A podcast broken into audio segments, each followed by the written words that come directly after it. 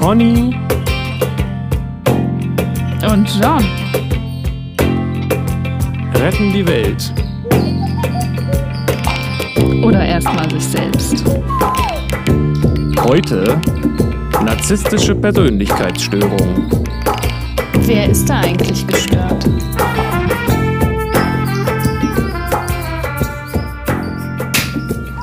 Herr Tonmeister, wo ist das Klatschen?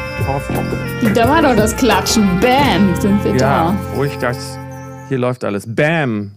Wir laufen, wir klatschen. Ich bin hier wahrscheinlich zu laut. Ich war letztes Mal, glaube ich, zu laut. Jetzt bin ich nicht mehr so laut. Ich habe letztes Mal wieder so viel geredet. weil ich der Mann bin. Mein Penis spricht durch mich. Ja, aber weil ich so eine empathische Frau bin, habe ich dich auch reden lassen, denn ich kann, konnte das verstehen, dein Bedürfnis. Naja, es war ein Raum bisschen auch mein, gegeben. Es war ja auch ein bisschen mein, äh, mein Thema, das ich angeschleppt habe und das dann auch so ein bisschen moderiert habe. Aber ich finde es interessant, weil ich frage mich tatsächlich, ob, wenn es andersrum wäre, dass ich weniger rede als du, dass es dann nicht auch ein Klischee ist. Also ist das Klischee, Männer reden viel, Frauen reden wenig? Nicht unbedingt. Also es doch, gibt doch auch dieses Klischeebild vom zurückhaltenden, schweigsamen Mann und die Frau die ganze Zeit am Labern. Genau. Und der Unterschied ist, glaube ich, oder das Entscheidende ist, wenn es um dieses Patriarchale geht, dass Männer häufig Frauen nicht reden lassen und das, was sie sagen, nicht, äh, nicht ernst nehmen und so weiter. Ne? Also das ist schon auch eine Beobachtung, die ich habe, dass Männer äh, in, in Runden, mit gemischten Runden mehr reden und die Frauen weniger reden und die Männer die Frauen auch häufiger unterbrechen und so. Ja, solche Aber was ich noch sagen kann ich auch machen. Wie bitte? Nee. Wollte vielleicht einen Witz machen. Hast du was zum Housekeeping? Ähm, das darf ich jetzt wahrscheinlich wieder nicht sagen. Nein, ich glaube nicht. Ich guck mal. Ich glaube, ich bin mir ziemlich sicher, dass ich nichts habe. Und wenn, dann. Äh, weißt du, worüber haben wir letztes Mal geredet? Ich bin offensichtlich sehr gut Empathie. vorbereitet. Das liegt, ich habe, glaube ich, Empathie. Demenz auch noch obendrauf. Oh nein. Ich habe irgendwas nachgeguckt, glaube ich. Wir haben über irgendwas geredet. Achso, nee, mit Psychopathie Okay. wollte ich nachgucken, habe ich aber nicht gemacht. Ah, okay. du? Was wolltest du denn da nachgucken? ob das ähm, was, äh, da hatte ich behauptet, das hatte ich gehört von einer amerikanischen Psychologin, dass der Unterschied zwischen Soziopathie und Psychopathie der ist, dass Psychopathie angeboren und Soziopathie äh, erlernt ist. Und ich hatte dir da mal vor anderthalb Jahren oder was ein Video zugeschickt und du hast, also dieses Video und du hast gesagt, dass du das auch so gelernt hast. Aber letztes Mal waren wir uns da nicht mehr so ganz einig, hatte ich den Eindruck. Ja, also es ist auch mittlerweile, also ich habe noch mal ein bisschen nachgeforscht. Also erstmal, um das klarzustellen, sind das keine Diagnosen. Ja. Die, also es gibt es ja nicht so im ICD oder so. Und die Begriffe an sich, ähm, was ich jetzt recherchiert habe, gibt es keinen großen Unterschied zwischen Soziopathie und Psychopathie. Also nicht im Sinne von angeboren oder nicht angeboren, sondern im, Äuß im Umgang, also im Verhalten wird der Unterschied festgemacht zwischen Soziopathie und Psychopathie. So.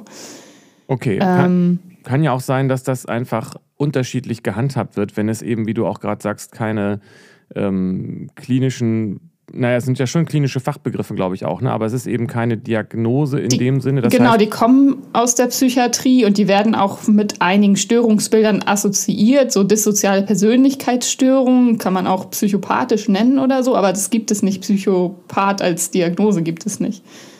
Wobei es ja zumindest, habe ich das mal so gehört, zum Beispiel Bindungsangst steht meines Wissens auch nur nicht so richtig in dem Sinne im, im ICD-10 oder 11, aber ähm, im, im Alltagssprachgebrauch äh, oder im Alltagsleben der, der, äh, der Behandelnden gibt es den Begriff wohl auch schon, auch wenn er da nicht da drin steht so. Ja, genau. Es gibt aber, ähm, also Bindung ist auch ein Thema im ICD und das ist äh, aber bei den kindlich, also bei den frühkindlichen Störungen, Genau. Entwicklungsstörungen, Bindungsängste, Trennungsängste, sowas. Und im neuen ICD-11 wird das nochmal anders aufgefasst auch. Also da gibt es dann die, da wird eh, alles ist dann neu. So, da sind wir dann auch gleich beim, beim, beim heutigen Thema eigentlich, wenn wir äh, uns das angucken wollen. Aber vielleicht noch zu, warte, ich hatte noch irgendeinen Gedanken gerade zu diesem Psychopathie, Soziopathie-Dingens. Äh, äh, äh, Bindung wird nicht erfasst, klinisch. Ach so, ja, genau, wegen angeboren. Äh, diese Frage.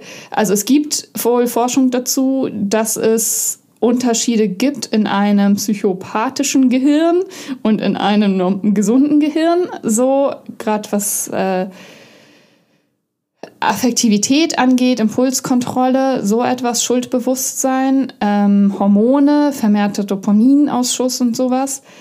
Aber das ist nicht so, dass man, dass ein Mensch auf die Welt kommt, man kann das Gehirn scannen und das ist ein psychopathisches Gehirn oder so. Das gibt es nicht. Es gibt ja, halt, äh, ja, man kann da Unterschiede nachweisen und vermutet dann Zusammenhänge, aber es gibt jetzt nicht das psychopathische Gehirn oder auch, dass sich das dann nie wieder verändern kann oder so. Naja, es ist ja auch nicht gesagt, dass nur weil das Gehirn im Erwachsenenalter so und so ist, äh, dass das mhm. bedeutet, dass es auch so angeboren ist. Das ist ja auch eine, eine Debatte, die genau. ich die, das, das ist ein Trugschluss, den ich häufig höre, wenn man hört, dass männliche, männliche und weibliche, also Männchen und Weibchen Gehirne statistisch betrachtet unterschiedlich sind das bedeutet ja nicht, dass das, dass das so angeboren sein Immer muss. so war, genau. Ja, genau, weil das, das heißt ja, die Gesellschaft hat ja eine Auswirkung auf die Gehirne. Auf so. jeden Fall, ganz genau. Das beeinflusst sich ja. Und das ist ja ein, Dyna was, ein Prozess. So das Gehirn entwickelt sich ja auch das ganze Leben lang. Bei manchen ja. Hahaha. Ha, ha. also ja, also bei manchen so und bei manchen ja auch zurück. Also, also entwickeln tut es sich auf jeden Fall. Das ja, ist die Frage, verändern. in welche Richtung. Ja. Womit, äh, aber was ich in diesem Vortrag auch äh, ähm, von der Psychologin äh, gehört habe, war, dass sie meinte, dass sowohl Soziopathie als auch Psychopathie ähm, automatisch mit narzisstischen und vielleicht sogar klinisch relevanten Tendenzen einhergeht. Mhm. Ja, klar, wenn das viel mit äh, dissozialer Persönlichkeitsstörung äh, assoziiert wird oder das Verhaltens Weisen gibt, die ähnlich sind, wie mangelhaftes Schuldbewusstsein und Aggressivität und äh, sowas, Dissozialität, hat das ja auch mit Narzissmus zu tun. Und Narzissmus ist ja unsere heutige Folge. Deshalb die Überleitung. Übrigens. dum. Aber ja, genau, also dann, um das klarzustellen, narzisstische Persönlichkeitsstörung ist im Grunde unsere Folge und nicht Narzissmus, oder? Das weiß ich nicht. Ich finde das beides interessant. ah, ja. Ja, ist auch.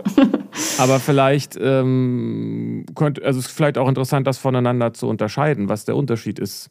Es wird ja auch häufig von gesundem und ungesundem Narzissmus gesprochen, ne?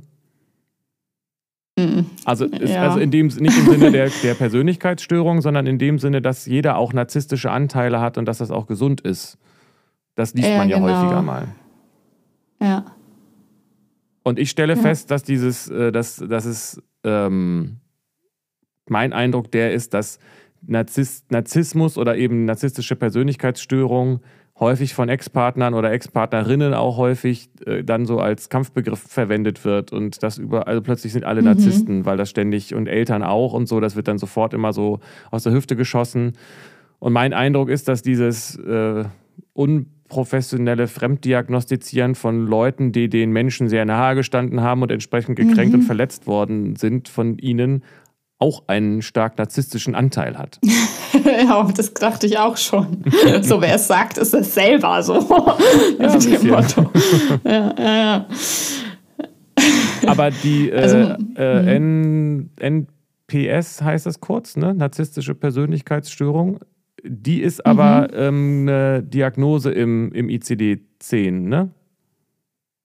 Ja, wobei es keine so äh, eigenständige ist, sondern so eine, es wird so unter andere spezifische Persönlichkeitsstörungen und da sind dann ein paar aufgeführt und dann im Anhang ist die narzisstische erklärt. Also die ist nicht im Hauptteil mit drin. Die ist so, das ist so ein Restbestand, so quasi.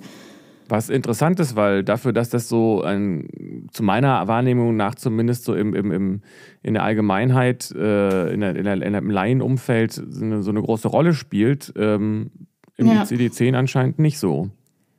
Ja, genau. Weißt du, woran das liegt, dass das unter ferner Liefen läuft?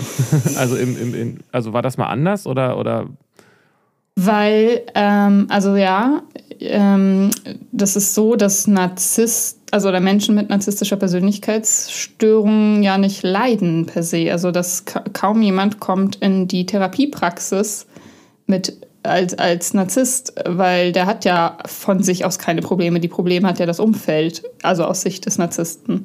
Und ja. ähm, wenn kein Leid vorliegt, dann kannst du da auch keine Störung diagnostizieren. Insofern ja, ist das, das ein bisschen heikel. Hätte ich jetzt auch vermutet, weil die ja auch sozusagen eigentlich gar kein besonderes Interesse haben per se, ne? daran was zu ändern, mhm. weil ihnen geht es ja gut damit. Genau. Also das ist ja, ihnen geht es meist, oder sie glauben zumindest, dass es ihnen gut geht, so, bis halt irgendwie, sie merken, dass, also es gibt halt so, wenn die kommen, dann ist das so eine, man nennt das narzisstische Krise so, weil irgendwas, keine Ahnung, Jobverlust oder Beziehung, äh, Bruch oder so und dann wird trotzdem, also dann wird irgendwie mal gesagt, geh mal zur Therapie und dann gibt es vielleicht irgendeinen Moment, der ja, na gut, versuche ich jetzt mal. Oder man, der Narzisst kann sich damit identifizieren und dann in einem Krankheitsgewinn, also dadurch seinen Selbstwert erhöhen ja. und sieht das so als Chance, dann, äh, das kann auch vorkommen so. Aber eigentlich an sich so, wenn alles einigermaßen läuft, leidet der ja nicht. So, dann sind ja nur die anderen und er ist unverstanden und alle anderen haben ein Problem. Und ähm, was ich aber interessant finde im neuen ICD, also im 11. dann ab nächstes Jahr gibt es das ja gar nicht mehr. Also Persönlichkeitsstörung so als Diagnose, bis auf den Borderline-Typ, der ist irgendwie erhalten geblieben, Ach. weil das so, ja, das ist irgendwie so als Gesamtpaket äh, gut abzugrenzen, offenbar, so gut zu diagnostizieren. Und bei den anderen ähm, ist es so, dass sich dass man nach verschiedenen Bereichen jetzt diagnostiziert und sich Verhaltensweisen anguckt und da verschiedene Bereiche guckt. Und eigentlich finde ich diese Herangehensweise ganz gut, ähm, weil man dann nicht sagt, ah, der hat diese Persönlichkeit und ist, äh, ist gestört dann und äh, kriegt diesen Stempel. Und das ist ja auch so, dass äh, vorher war es so, das musste schon immer da sein quasi, weil es Teil der Persönlichkeit ist. Und es bleibt auch so ungefähr, also nicht behandelbar oder äh, nicht äh, nicht heilbar, sagen wir mal. Also man kann irgendwie Therapie machen und dann kann man äh, Sachen verbessern, aber das ist halt seine Persönlichkeit, die gestört ist.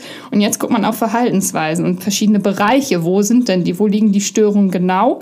Und da findet sich auch der Narzisst wieder, denn man guckt zum Beispiel auch den Bereich Bindungsschwäche an, Dissozialität, äh, negative Affektivität, Zwanghaftigkeit, so und da ist, kann ja überall der Narzisst auftauchen, wo in diesen ganzen Bereichen, dass er da Probleme hat und dass dann da auch ein Leid vorliegt. Und insofern kann er eigentlich viel besser erfasst werden durchs neue ICD-11. Wobei, da fallen mir zwei Sachen zu ein. Zum einen ist es ja, glaube ich, überholt, auch schon im ICD-10 oder schon auch jetzt, dass Persönlichkeitsstörungen nicht heilbar sind, soweit ich das weiß. Ne? Also ich habe das zumindest über Borderline gehört, dass da bis zu 85 Prozent dann mit entsprechendem Aufwand und Einsatz äh, ihrerseits natürlich ja. vor allem, ähm, dass das auch so weit also geheilt werden kann in dem Sinne, dass dann bei einer neuen Diagnostizierung man unter die Diagnoseschwelle fallen würde. Also es ist nicht so, dass, dass, dass der Konsens ist, dass, ähm, dass Persönlichkeitsstörungen für immer bleiben und man immer darunter leiden muss. Oder? Genau, aber das ist noch recht neu. Also ah, ja. das ist äh, war nicht immer so und es ist auch bei manchen ist es auch in der Kritik so und es gibt aber auch Psychiater, die sich schon immer dafür einsetzen und sagen, doch, doch, es gibt Behandlung und es gibt auch Heilung und ähm, das ist noch gar nicht so alt. Ja, auch so im Sinne von, ähm, was du meintest, Neuroplastizität, also dass das Gehirn sich ja immer weiterentwickelt, ist eigentlich krass zu behaupten, das lässt mhm. sich nicht ändern. Wie soll man das äh, ja, ja. beweisen?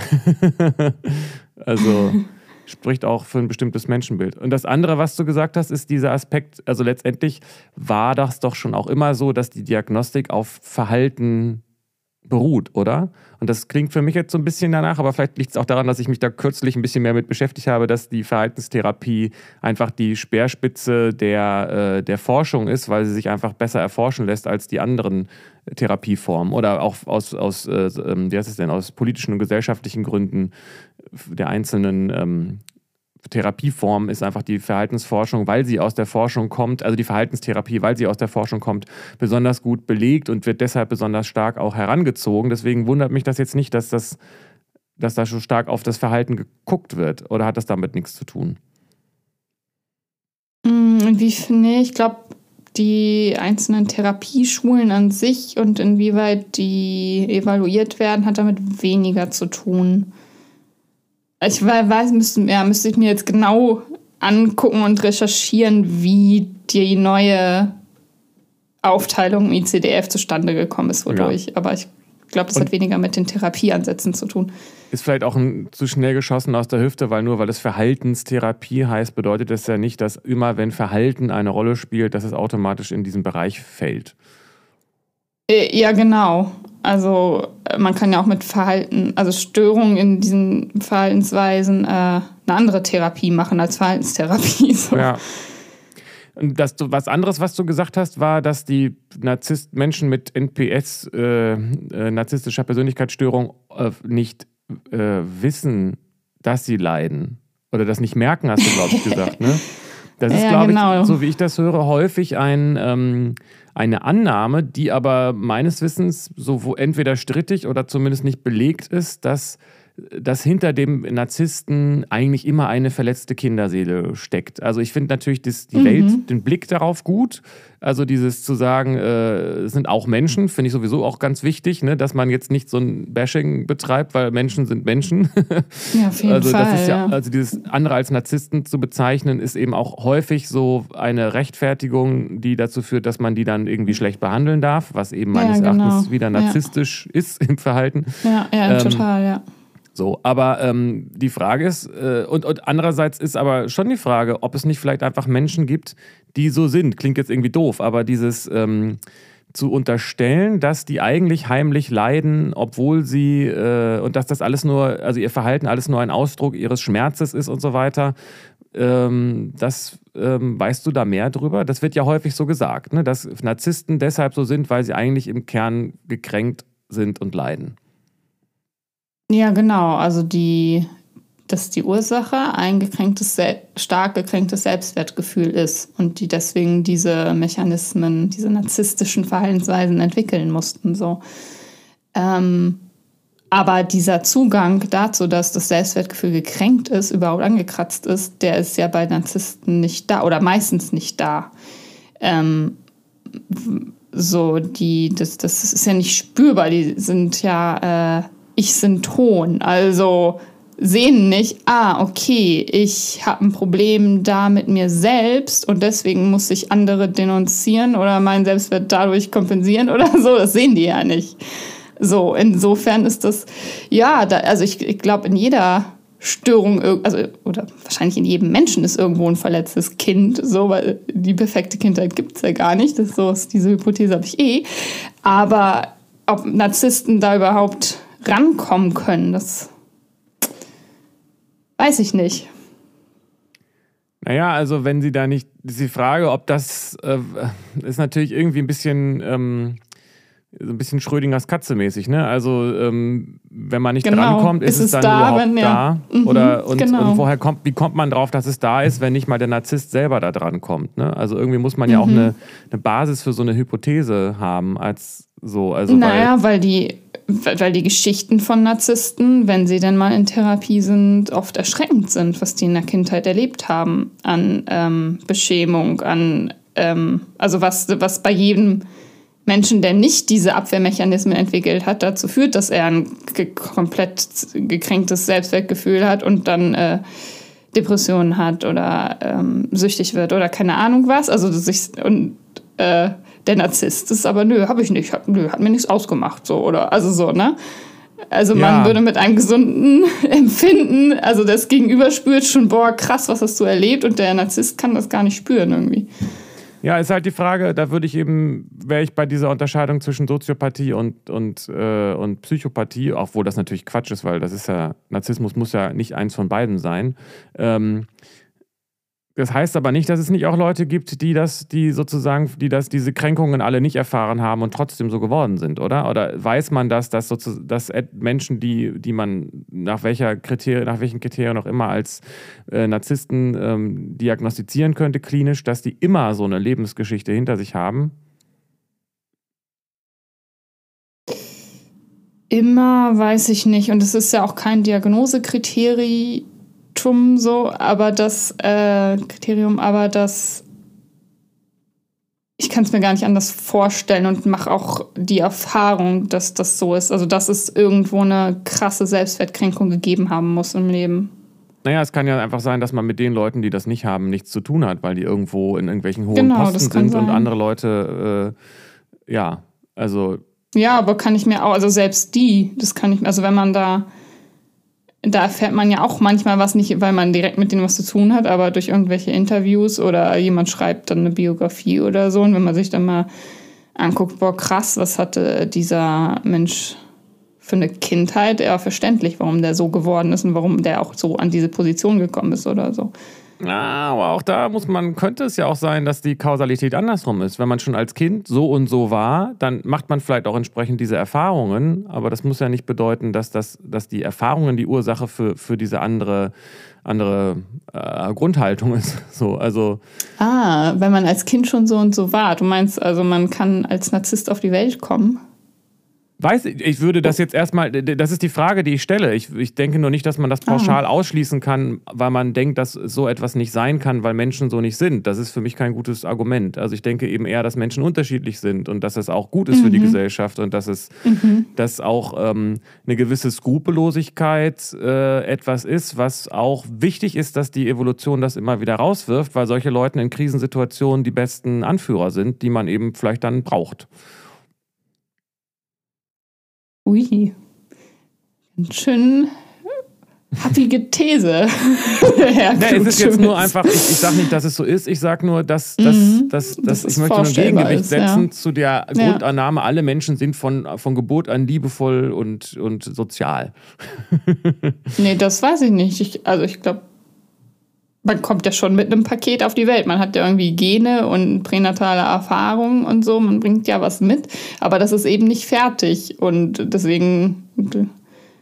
Nee, es geht ja auch eher um die Frage, ob, ob also ich, wenn man da jetzt, wie gesagt, das ist jetzt alles so Laienspekulation, aber wenn man sagt, es gibt diese, weil wir das ja nur letztes Mal auch hatten, Empathiefähigkeit und die ist ja bei Narzissmus anders, wenn ich das richtig weiß. Ne? Deswegen sind wir, glaube ich, überhaupt bei diesem Thema auch gelandet. Ne?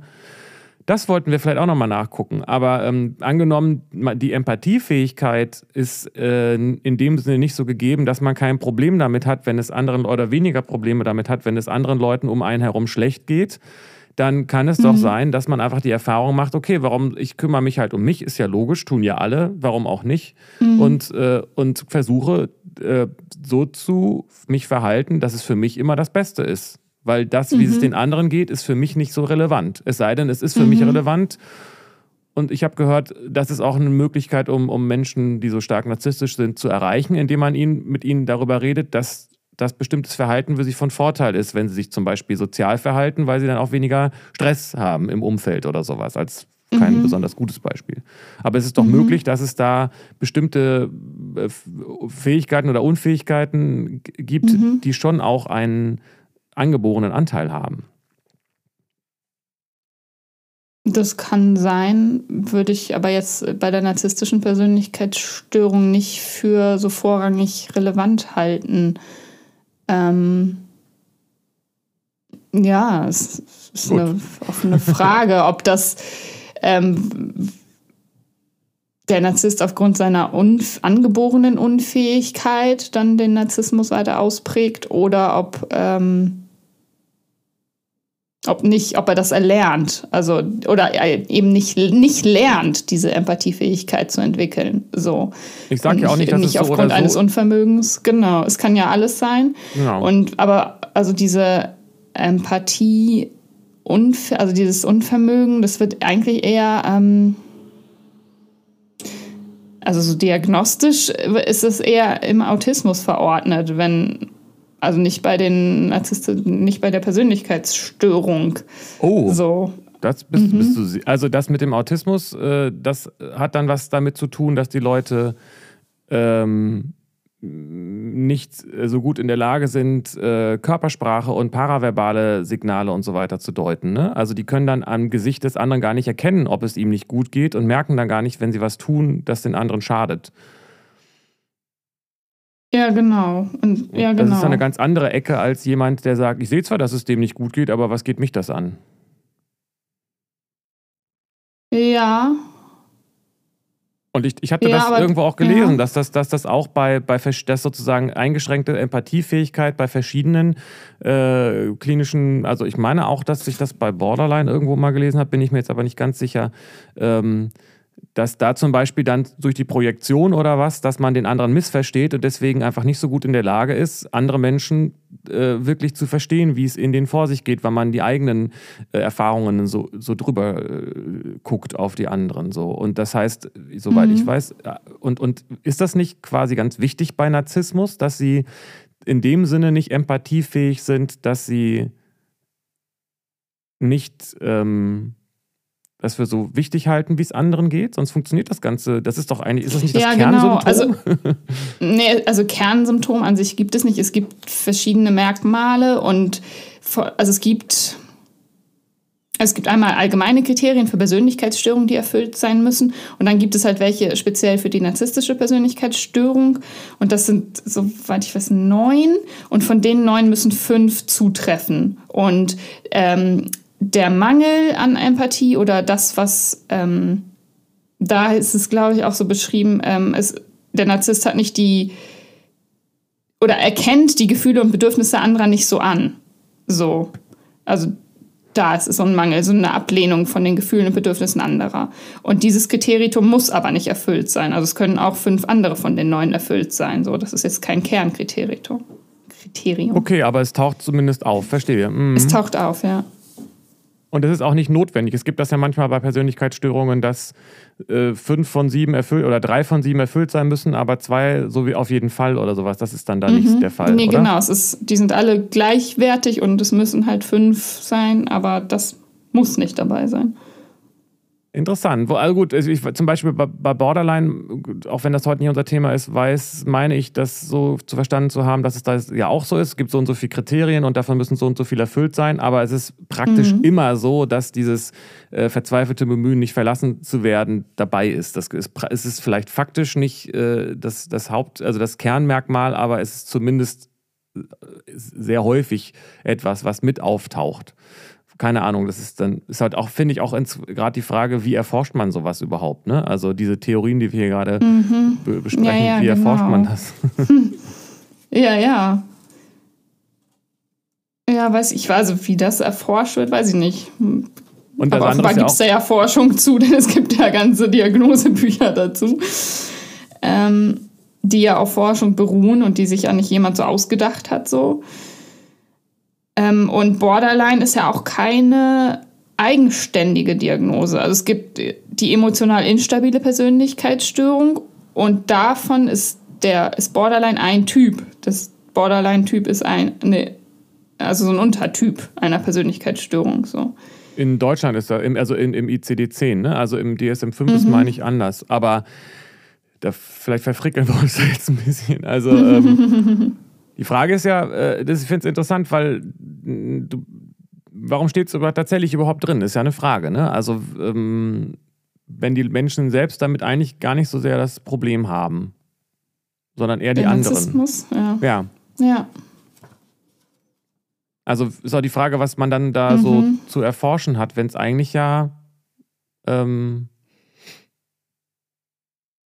ja, weil also das, was ich als Kernelement wahrnehme oder was da häufig eine Rolle spielt und was dann auch zu Problemen im Miteinander in der Gemeinschaft führt, ist ja dieses übersteigerte, also diese komplette Fehleinschätzung des Selbst, also Selbstwahrnehmung einfach ganz falsch, ne? Dieses Größengefühl und diese überwärtigen Ideen und dieses einfach nicht wahrnehmen können, wer man eigentlich ist und was man kann und dauernd. Das führt dann nämlich zu einem, ja, zu einer Inszenierung eines Selbst, das gar nicht existiert, diese Maske. So. Und das führt dann nämlich inzwischen, also mit, im Kontakt mit anderen Menschen zu großen Störungen, wenn der Narzisst lügen muss, wenn der eine Maske aufrechterhalten muss, wenn er ein Doppelleben führen muss, wenn der äh, mhm. andere manipulieren muss, um das aufrecht zu erhalten. Und das führt dann zu, zu massiven Störungen so, oder kann dazu führen.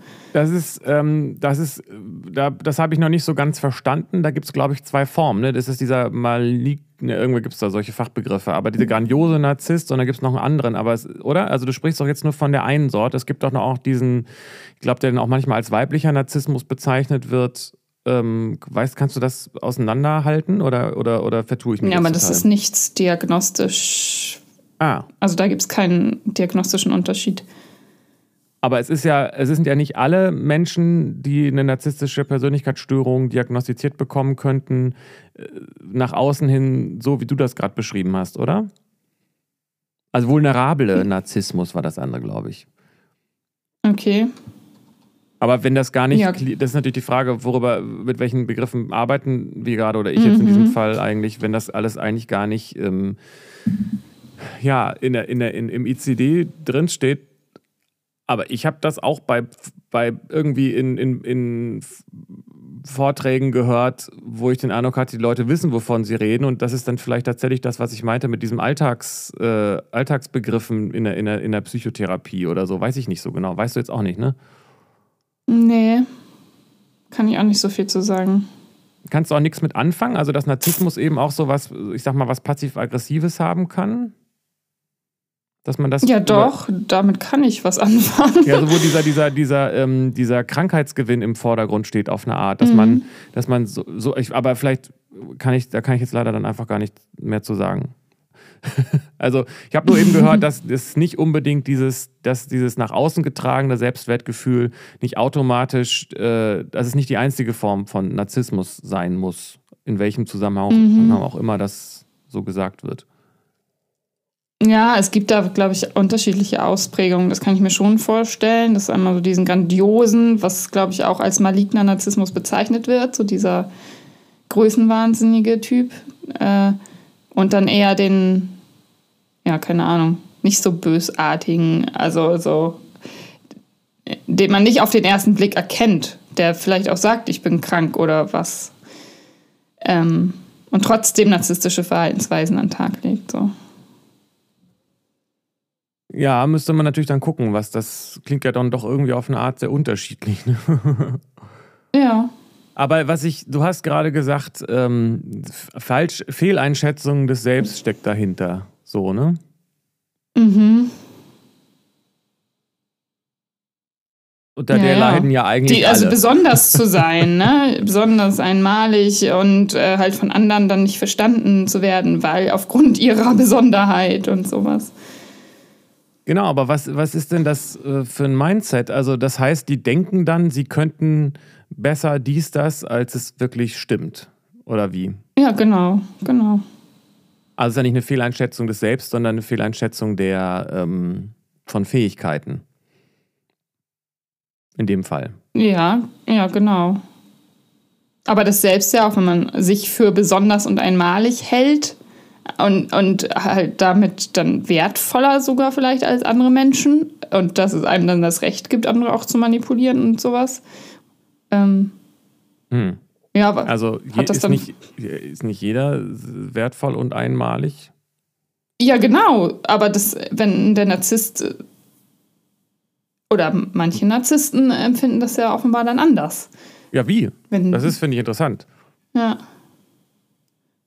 Also hat das was mit Anspruchsdenken zu tun? Oder also ich finde, also wenn man. Anspruchshaltung ist auch, also ist auch ein Diagnosekriterium Ah, guck. übrigens. Aber also, wenn man jetzt wertvoll und einmalig als Begriffe nimmt, dann Mhm. sehe ich nicht so ganz, wie man. Also Einmaligkeit kann man ja nicht bewerten. Du kannst ja nicht sagen, ich bin einmaliger als du. Wir sind alle einmalig, aber ich bin noch ja, einmaliger. doch, das machen. Narzissten aber. Sie haben die besondere Rolle und sie müssen besonders behandelt werden, weil sie sind äh, hier in der Gesellschaft irgendwie mit einem besonderen Status ausgestattet, warum auch immer. So. Ja, also, also sie halten sich für was Besseres. Ist das dann? Ja, man genau. Ja. ja.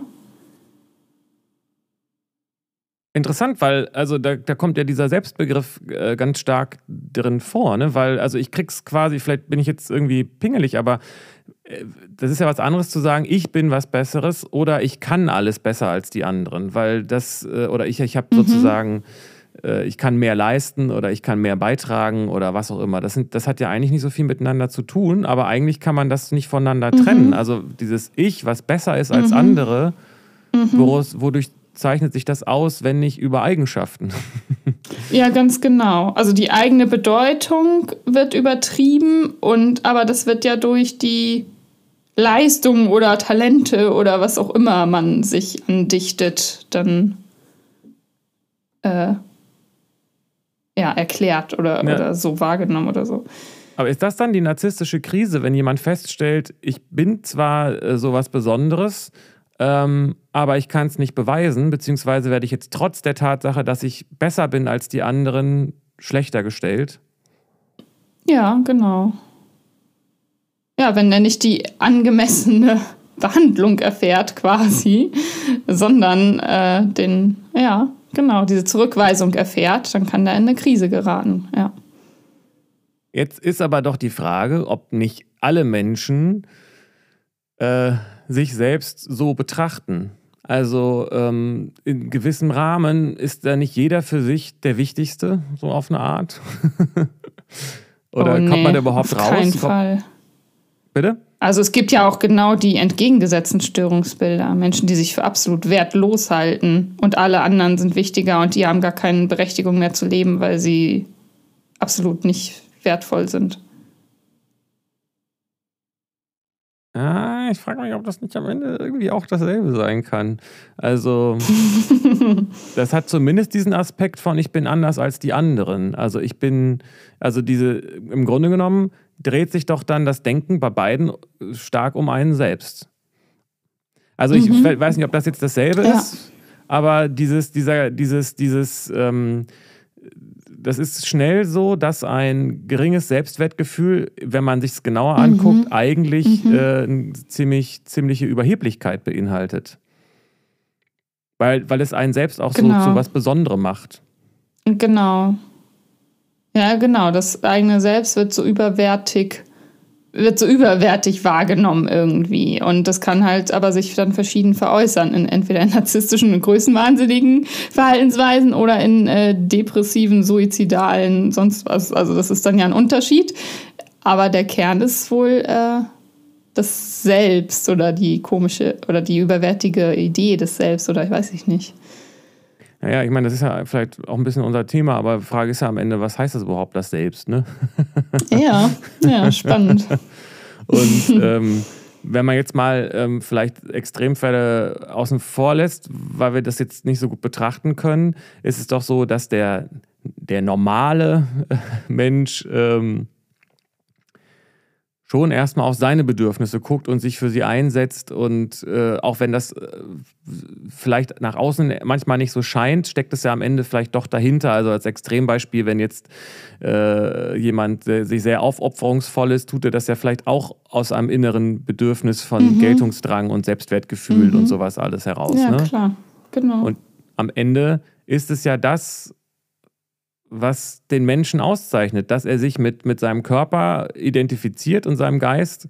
Und ähm, diese, das ist da auch dafür da, also das setzt, diese, diese Identifikation hat zur Folge, dass man das äh, schützt und für das Wichtige hält mhm. oder auch verbreitet mhm. so.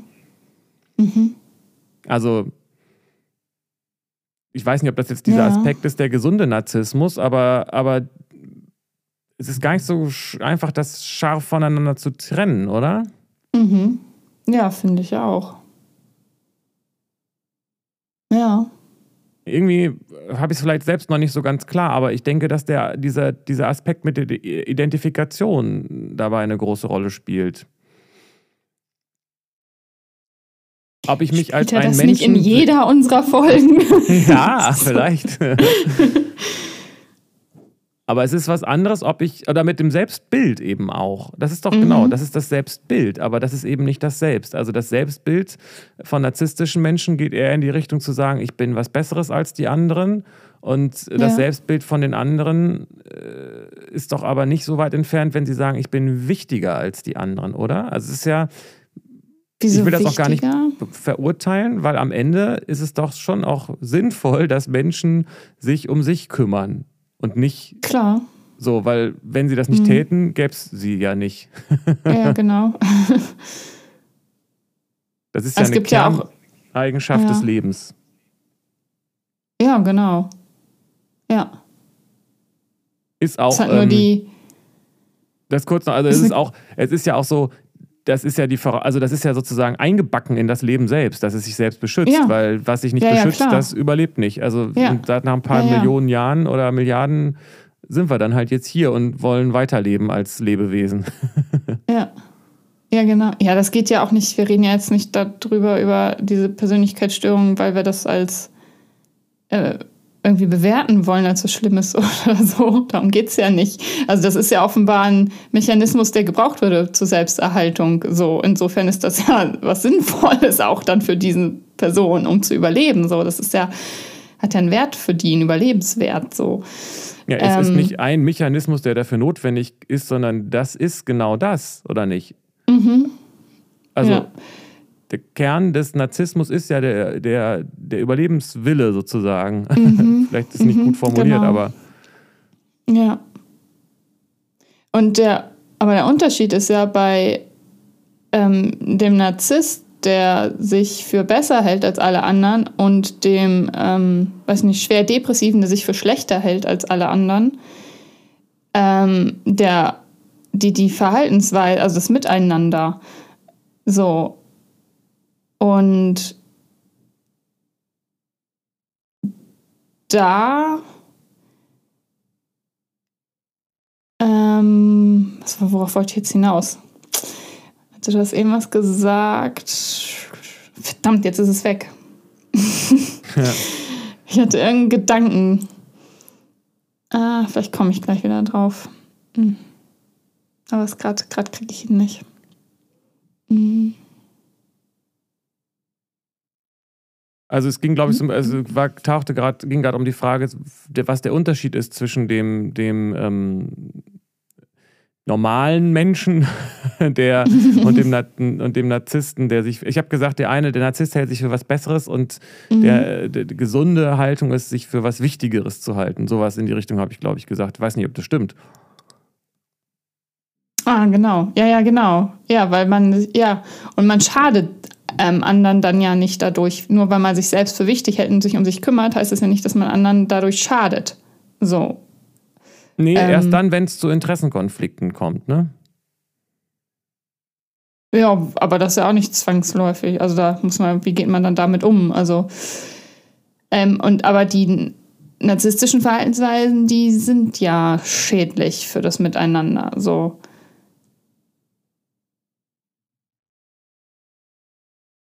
Vielleicht ist das eben das, was ich gerade mit Identifikation meine, dass man, und dann komme ich wieder zurück zu meiner Ursprungsthese, dass äh, weniger narzisstische Menschen ähm, sich mit anderen identifizieren können und, eine, und sagen können, mhm. wenn es dir gut geht, dann geht es mir auch gut, also gebe ich dir jetzt von dem ab, was ich habe.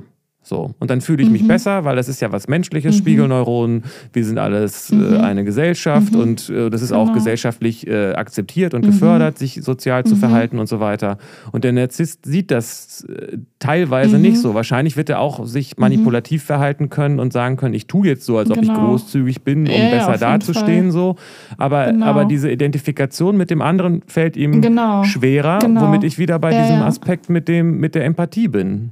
Dem ist es genau, nicht so genau, wichtig, ja. dass es anderen Leuten gut geht. Ja, genau. Und das ist genau dieses ähm, dann für andere sorgen oder sich doch um andere kümmern oder so, äh, kommt dann nicht aus dem Gefühl der Verbundenheit raus, weil wir sind alle eins und ich erkenne das und wenn es dem anderen gut geht, geht es mir auch gut, sondern ist eben was Manipulatives. Ich mache das für den anderen zu meinem eigenen Zweck und erlebe mich aber eigentlich als getrennt. Ich nutze den anderen aus dafür, dass es mir besser geht und nicht so. Das ist ja was anderes. Oh ja, ich weiß nicht, ob das nochmal irgendwann Thema ist, dieses, weil nur weil wir unterschiedlich sind, heißt es ja nicht, dass wir getrennt sind. Also mhm. Also nur weil wir, man ist nicht verbunden, weil man, also zu, äh, der Unterschied, wenn man sagt, wir sind eins, bedeutet das nicht, wir sind alle dieselben. Nee, genau, ja klar. Aber was so. ich meine, ist nicht, dass äh, der Narzisst ist natürlich auch verbunden. Jeder ist ja verbunden, wenn wir eins sind. Aber genau. der erlebt das, also der empfindet das nicht so. Der, äh, Na, ich, also der fühlt sich dann verbunden, aber also ich, also ein, ich bin ja auch mit meinem Gürtel verbunden. Oder weißt du, was ich meine? Also ich glaube, dass er einfach nicht die, äh, ich identifiziere mich nicht so mit meinem Gürtel. Und der, ähm, der Narzisst ist, ist auch mit allen verbunden und erlebt sich, glaube ich, vielleicht auch nicht als getrennt, jetzt mal jetzt nur so ins, in die Theorie gesprochen. Ähm, es ist ihm, er identifiziert sich nur nicht mit den anderen Leuten und sagt, das ist mir nicht wichtig, ob es denen gut geht. Aber um, um sie, um, diese, um diesen Satz zu sagen, es ist mir nicht wichtig, dass es den anderen gut geht, das äh, setzt ja die Verbind Verbundenheit mit den anderen voraus. Es geht um die Art der Verbindung. Aber wenn man die Verbundenheit spürt, kann es einem dann, dann nicht wichtig sein, dass es den anderen gut geht? Weil, weil dann, wenn man verbunden ist, dann ist man ja verbunden damit und dann gehört das ja zusammen, dass es den anderen gut geht und einem selbst. Und der Narzisst trennt das ja aber. Den anderen muss es nicht gut gehen. Ich kann die auch ausnutzen und dadurch geht es mir dann gut. Also der trennt sich davon ja ab irgendwie. Ja, äh, nee, also ich kann doch, also das kann man differenzierter betrachten, weil ich kann ja auch mich mit jemandem verbunden fühlen, der mir egal ist. Weil ich weiß, dass ich Echt? ihn ausbeuten kann. Dann bin ich doch mit ihm verbunden. Wenn ich, Geld, wenn ich ihm Geld wegnehme, muss eine Verbindung da sein. Es ist nur keine ah, okay. empathische Verbindung in dem Sinne, dass, der, dass mir das Wohlbefinden des anderen wichtig ist. Ja, ja, okay. Ja, genau. Dann müssen wir, ja, stimmt. Geht dann um den Verbundenheitsbegriff. Und ja, ja, verstehe. Deswegen ist es, glaube ich, wichtig zu unterscheiden zwischen wir sind eins, heißt nicht, dass wir alle dasselbe, dass wir alle gleich, also wenn man sagt, we live in a society, ähm, dann besteht die ja aus Individuen und eins davon ist man Klar. selbst. So. Und mhm. das, die, wir sind alle über diese Gesellschaft miteinander verbunden, aber die Frage ist, nicht dasselbe zu sagen, Jan ist die Gesellschaft. Das ist ja mhm. falsch. Und auch Narzissten sind ja gesellschaftlich. Naja, denn wärst du narzisstisch, wäre es vielleicht nicht so falsch. Nee, das glaube ich nicht. Ich glaube, dass der Narzisst auch nicht sagt, ich bin die Gesellschaft, oder? Sondern ich bin in dieser Gesellschaft der, Wichtig der, der, der Beste und ja, genau. der, der Wichtigste. So. Ja. ja, richtig. Ich also Verbundenheit bedeutet, kann auch äh, was, also auch, auch äh, äh, Kriegsgegner sind ja auch miteinander verbunden. Offenbar, ja. Naja, sonst könnten sie keinen Krieg führen. mhm. Ja, interessant. Also die Qualität der Verbindung spielt dabei eine Rolle.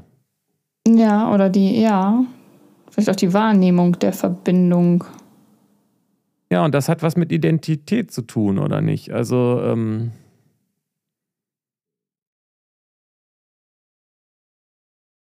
die Erkenntnis, dass wir alle eins sind, heißt ja nicht, dass Jan ähm, sich mit allen identifiziert, sondern dass mhm. da die Feststellung ist, dass Jan äh, äh, nicht alles ist.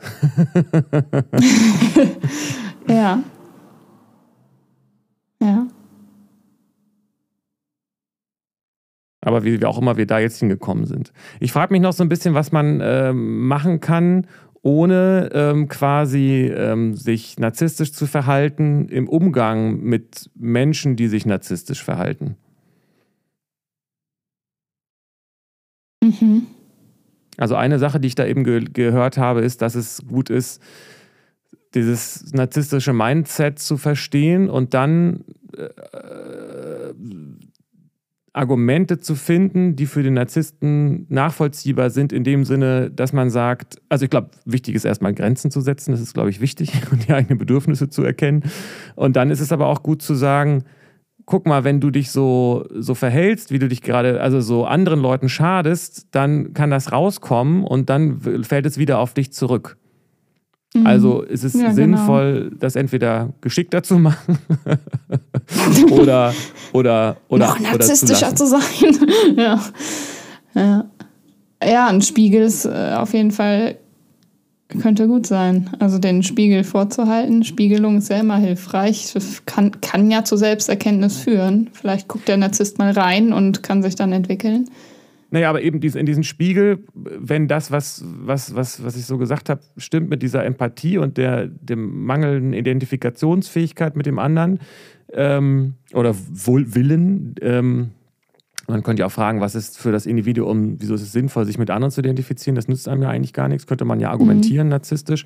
Dass man nicht sagt, ja, aber guck doch mal, dem anderen tut das doch nicht gut, was du machst. Diese Argumentation würde bei, bei Narzissmus nicht so ziehen, wenn ich das richtig verstehe. Ja, nee, genau. Man muss dem spiegeln, das tut dir dann ja nicht gut. Genau, das, man muss das sozusagen mhm. äh, auf den, auf so, genau. Und ich frage also, weil häufig ist es ja so, dass die, die, die Opfer, sage ich jetzt mal, ähm, ähm, zu einem kommen, wenn man, wenn man therapeutisch arbeitet und nicht die Menschen selbst. Und die Frage Ja, ist ja, ja, was, genau. wie, was, was kann man, wie kann man die unterstützen darin, ähm, dann sich zu wehren und, und sich selbst, sich selbst, wie heißt das, sich besser, sich selbst gegenüber zu verhalten. Hm. Ja, was du schon gesagt hast, Abgrenzung. Also je nach äh, Ausmaß der Verletzung oder warum auch immer sie sich als Opfer empfinden, äh, muss da erst eine Abgrenzung zum dann potenziellen Täter. Also Mhm. Hemschi empfiehlt ja null Kontakt, so um zu heilen und um da, weil Narzissten ja so echt an, dann auch zerren und alles Mögliche versuchen und einen doch wieder hin zu manipulieren und ähm, sich krasseste Sachen ausdenken, um da, um das nicht zu verlieren, diesen Kontakt. So, und damit ist aber dem Narzissten nicht geholfen und einem selbst natürlich auch nicht. Ja. Ist ja nicht immer möglich wahrscheinlich, ne? Aber vielleicht ist es dann eine Frage der, Abgrenzung. Ja, also, also diese totale Kontaktsperre ist ja unter Umständen Ja. nicht immer möglich oder nicht immer Mhm. das Beste oder so, weiß ich nicht. Ja, also da, wo es möglich ist, würde ich es auch empfehlen. Und da, wo es nicht möglich ist, muss man halt gucken, wie man sich, wo man sich überall abgrenzen kann und das dann klar haben und gucken, was, was ist der nötige Kontakt und wie kann ich den bestmöglich abgegrenzt gestalten. So. Mhm. Das ist wahrscheinlich so ein bisschen die Königsdisziplin, ne? Auch, ähm, also das ist ja eine allgemeine, allgemeine, ist auch eine starke Möglichkeit, was zu lernen. Ne? Also Ja, total. Der Punkt ist bloß wahrscheinlich, dass wahrscheinlich äh, entweder nach einer längeren Beziehung zu, zu narzisstischen Menschen ähm, oder, oder mit, mit einer größeren Wahrscheinlichkeit auch davor schon eine gewisse komplementäre Persönlichkeitseigenschaft äh, Eigenschaft da, da war. Und ähm, das heißt, dann ist dieses äh, vollständige Abgrenzen wahrscheinlich ganz gut, aber es gibt ja bestimmt auch Menschen, die, die quasi so stabil und gesund in ihrem Verhalten sind, dass sie auch mit narzisstischen Menschen einen Umgang haben können, ohne darunter zu leiden, weil sie gut genug sich zum Beispiel abgrenzen, was aber wahrscheinlich dann auch dazu führt, wenn die gesellschaftliche Situation das nicht oder die Beziehungssituation nicht quasi von außen mit, mit gesteuert wird, dass Mhm. das ähm, äh, dass die Narzissten sich dann mit den Leuten gar nicht mehr so abgeben, weil sie merken, dass da nichts zu holen Mhm. ist. Mm, ja, Weiß genau. ich nicht. Ja, kann ich mir aber auch vorstellen, dass das dann uninteressant ist. Jemand, Ja, der aber- sich so abgrenzt. Aber zum Beispiel im Job ist das doch wahrscheinlich auch eine häufige Situation. Der narzisstische Chef so, ne? Ja, oh also, Gott. was macht man da? Kündigen? Ja. Oder? Ja, Job wechseln. Ich würde abhauen. also je nachdem, was, was bedeutet mir der Job, wie viel Zeit verbringe ich da, wie wichtig ist mir das, kann ich das für ein paar Stunden am Tag, kann ich damit umgehen, leide ich darunter? Wenn ich merke, ich werde krank, dann muss ich da weg, ganz klar. Und woher weiß ich dann, dass ich nicht, dass ich nicht der Narzisst bin? Also das, äh, oder wie auch immer, oder dass sozusagen, dass, ähm, dass es wirklich, dass ich wirklich kündigen sollte, weil mir mein Job vielleicht wichtig ist oder es wäre schwer, den zu kriegen oder was, keine Ahnung. Ähm, woher weiß ich denn, dass ich hier jetzt nicht äh, übertrieben reagiere, dass, der, dass, dass meine Chefin nicht, also dass sie wirklich narzisstisch ist und dass da auch nichts dran zu ändern ist? Also ist die Frage, braucht man diesen Begriff dann überhaupt noch? Nö, kannst doch einfach so einfach sagen, der fällt sich wie ein Arschloch. So. Du brauchst ja. Ja. nicht, musst ja nicht irgendeine Störung diagnostizieren, wenn irgendjemand sich scheiße verhält und du darunter leidest, ist ja egal, welche äh, möglichen pathologischen Ursachen das hat oder auch nicht hat. So.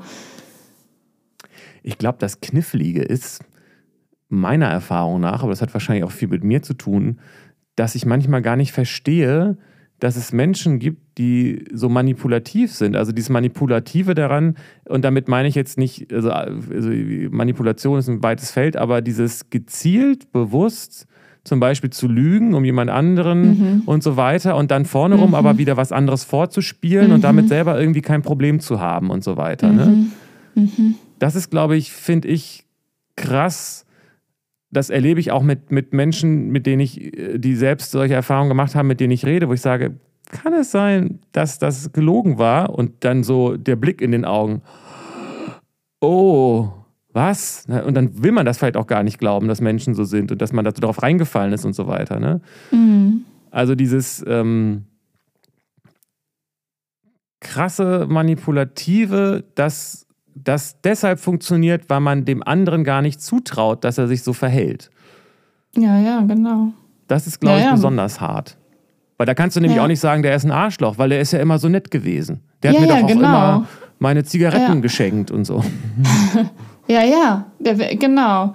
Ist doch ein total äh, großzügiger, fürsorglicher, offenbar liebevoller Mensch. So. Beliebter Mensch, genau. Ist, ja, genau, charismatisch und toll und offen und, äh, und erhöht einen.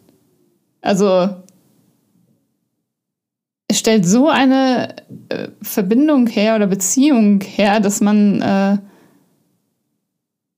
quasi schon konarzistisch wird, weil man sich selbst für besonders hält, weil der einen so toll äh, findet, so und so einen um den Finger wickelt und sich so einschleimt und manipuliert, so bis man dann bis es irgendwann auffliegt. so. Ja. Also das ist ähm es gibt, da gibt's, da ist auch, glaube ich, ein weites Feld. Ne? Also weites, äh, gibt es ja auch eine lange Liste von narzisstischen Manipulationstechniken, ne? dieses Love-Bombing mhm. oder Triangulation mhm. und ähm, Flying Monkeys und äh, diese ganzen Begriffe. Habe ich mir mal ein, ja. einige Sachen dazu angeguckt, fand ich sehr interessant, gerade auch im Zusammenhang mit dem, was wir gerade sagen. Das ist einfach wirklich, oder Gaslighting, ganz, ganz, oh. ganz beliebt und ganz wirksam Gruselig. und ganz brutal, ja. ja. ja ja, genau. Ähm, wenn, du dich, das, wenn du dir selbst dann nicht mehr glauben kannst, also das ist furchtbar so. Ja, und wenn du, du dann so, zu dem gehst, der ja. dich die ganze Zeit gaslightest, damit er ja, dir sagt, wie es eigentlich ist. Genau, genau. Oh.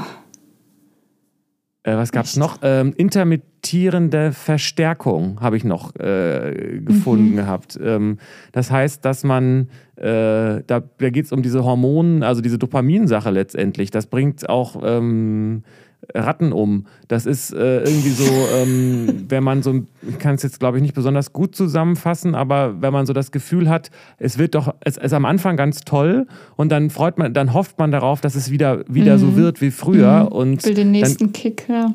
Genau, und dann kommt, der kommen die Kicks auch manchmal, aber sie werden mhm. immer länger und dauern immer mhm. länger, bis man sie wieder mhm. bekommt. Und in, in der mhm. Zwischenzeit verhungert man quasi seelisch. Und mhm.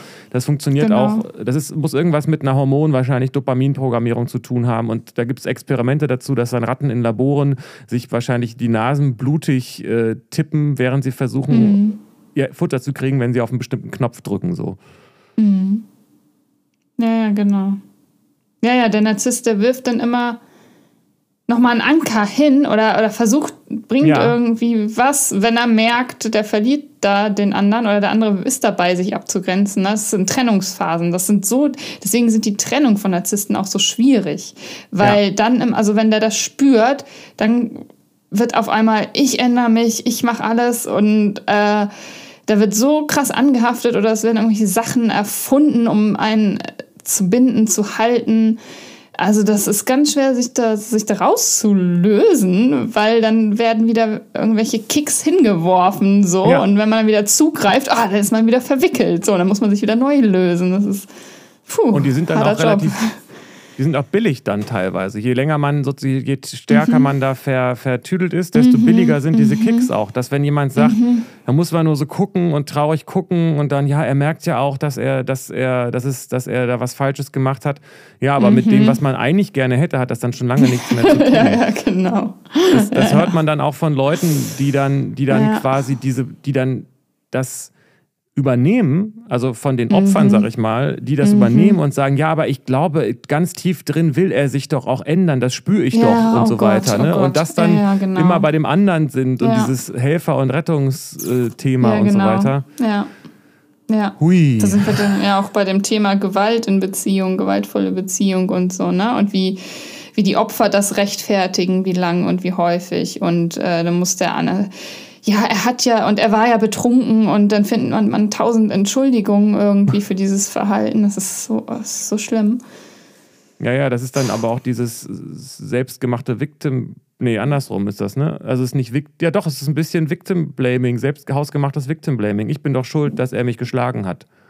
Ja, genau. Ich hätte ja, Ja, was ja. anderes machen können. Ja, ja, richtig. Und das Schlimme ist, dass, das, also, dass man es dann wirklich glaubt in dieser Situation. Und da, pff, also sich Und selbst man nicht nicht mehr versteht, sehen dass kann. das- Genau, aber das ist natürlich auch manipulativ dann, ne? Also das Ja. ist die Basis von Manipulation ist ja der Glaube daran, dass man das Verhalten von anderen Menschen ändern kann. Mhm.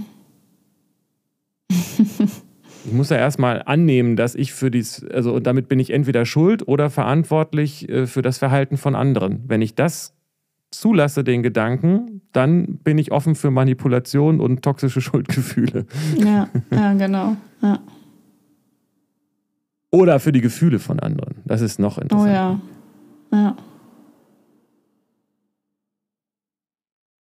Interessant. ja, krass. Mensch, es wurde ja noch eine ganz schön intensive Folge hier. Huh. Ja, irgendwie habe ich das Gefühl, es ist auch Heavy noch nicht stuff. fertig, das Thema. Aber nee, ähm, genau. Es vielleicht hat ja jetzt auch viele weitere irgendwie so aufgemacht. ja, vielleicht. Mhm. Ja, Borderline war irgendwie Thema. Jetzt äh, Gewalt in Beziehungen, ähm, Ja. Manipulation, Umgang, ja. Und verschiedene Formen von Narzissmus und die Basis von Narzissmus und auch die Frage, ähm, ob es sowas wie gesunden Narzissmus gibt. Da haben wir eigentlich gar nicht so viel drüber gesprochen, ne? was das, was das Mhm. bedeutet. Mhm.